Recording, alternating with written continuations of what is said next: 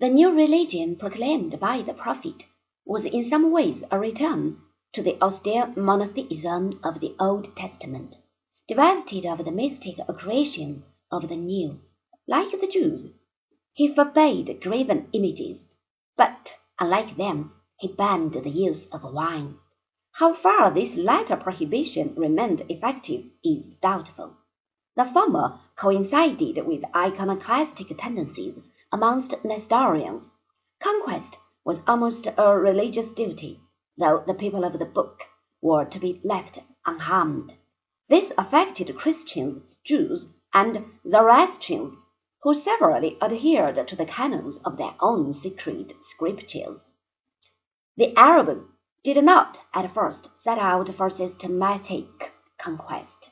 Their land being arid and poor, they were wont to make border raids for loot. But as resistance was feeble, the raiders became conquerors. In many cases the administration of these new lands remained untouched under its new masters.